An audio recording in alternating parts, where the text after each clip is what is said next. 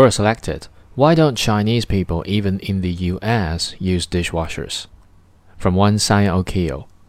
What I am going to say may offend some people, and it is not true of every Asian, so take it with a grain of salt. Old Asian people tend to have their weird beliefs. Here goes.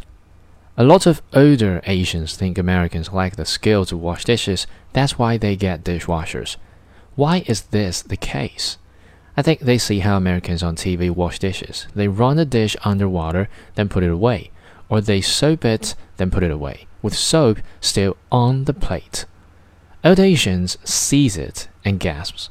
Then at other times they see Americans use their dishwashers. They rinse the plate. Sometimes they scrub the plate.